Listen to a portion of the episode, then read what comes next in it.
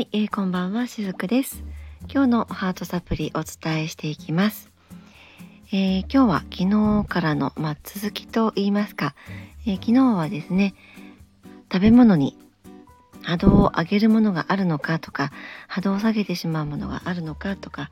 そういった話をですね主にそのジャンクフードっていうものをね、えー、メインにお話をさせていただいたわけなんですけれども今日はその食べ物つながりで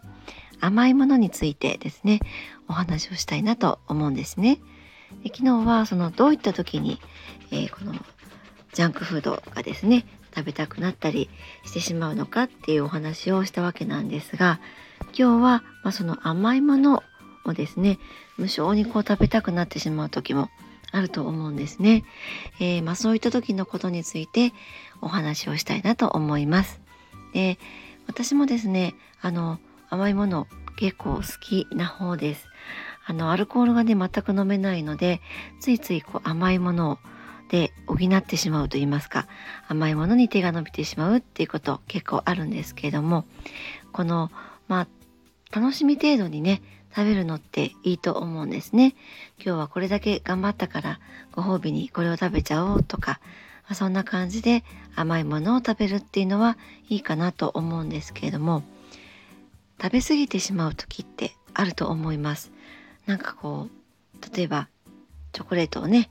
えー、一袋買っておいてちょっと机に置いていたらなんか知らず知らずのうちに全部食べてしまってたとかですね。そんな風に食べて食べ過ぎてしまう時もあるかなと思うんです。でそういう時っていうのはどういう状態なのかっていうと愛情が足りなくなっている時っていうこともあったりします、まあ、買い物依存とかもねそういう時もあるんですけども私たち人間は愛っていうエネルギーの枯渇を感じてしまうとそれをどこかでやっぱり補おうとする生き物なんですね。でこの愛のエネルギーっていうのは主に甘いものとかあとはお金っていうその別の物質を使って一時的に自分を満たそうとそんな風に感じることができるんですね。でもこういう時にですねその例えば甘いものを食べてしまうとか買い物をしすぎてしまうとかそういったちょっとこう依存的な感じになってしまっていたとしてもそんな自分を責めるのではなくってそういう理由があるから今の自分は食べ過ぎてしまっているのだって買い物をしすぎてしまっているのだってそんな風に自分のことを理解してあげてほしいなと思っています。えー、先ほど愛の枯渇っていうふうにお話ししましたけれどもこの愛の枯渇っていうのは自分を責めたりあるいは厳しすぎるルールで自分を縛っていたり、えー、自由を自分に許してあげなかったり自己卑下によって起こされるものなんですね。ということは自分を責めすぎなかったり厳しすぎるルールで縛らなかったりあとは自分にもちゃんとこう自由を許してあげたりそういったことをして自分のことをこうアタックしすぎないことが大切なんですよね。そうすることによって甘いものへの依存とかが減らすことにもつながっていくってそんな風に捉えています。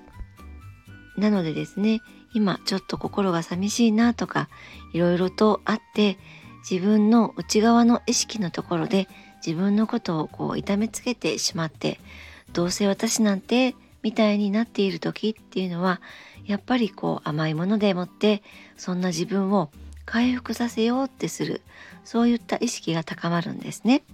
なので自然にそんな風に甘いものに手が伸びるんですけれどもそんな風に手が伸びたこともやっぱりダメではないんだって今はそんな自分のことをこの甘いものを食べることでちょっと回復させてあげてそんな風にしながら自分のことを大切に扱ってあげてほしいなって思うんです。もしもそのチョコレートばっかり食べてしまっているなってなかなか止まらないなっていう時は、ね、昨日もですねお話をさせていただきましたけれどもその食品とか嗜好品に対してまずその自分の意識の中でこれは波動が高いんだよとかこれは低いんだよみたいなそういった二極の分け方での考え方っていうのをまずやめてみることによってそしてなおかつ波動がどうだっていうのはそれはもう自分に合ってるかどうかが決めるので直感で食べてしまえば何も自分に対して間違っているものっていうのは食べていないんだっていうふうに捉えていただけたらいいのかなとそんなふうに思っています。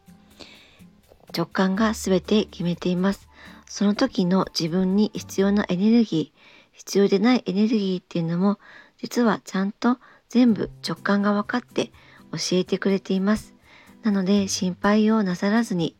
えもっと言うとご自身のエネルギーがこうだんだんと満たされていくと外側のものってそんなに必要なくなってくるんですよね。前はすごくいっぱいこれを食べないと生きていけないっていう風になっていたものもだんだんとこうそういったものも緩和されてきます。自分の内側が満たされていくとその食品とか嗜好品っていうのもだんだんとこういらなくなっていくんですね。そういった時もいずれ訪れるものだってそんな風に捉えていただきながら今は食べたいものがあればそれをおい今は美味しいなと思って食べていただいてそこで波動が低い高いっていうことでもって、えー、食べ物に対してジャッジをしてしまったりとかそんな風なものに手が伸びてしまう自分に対してもジャッジをしてしまうっていうことをやめてみていただけたらいいのではないかなと思っています。はい、えー、今日のお話はいかがでしたでしょうか？また明日もお話をさせていただきます。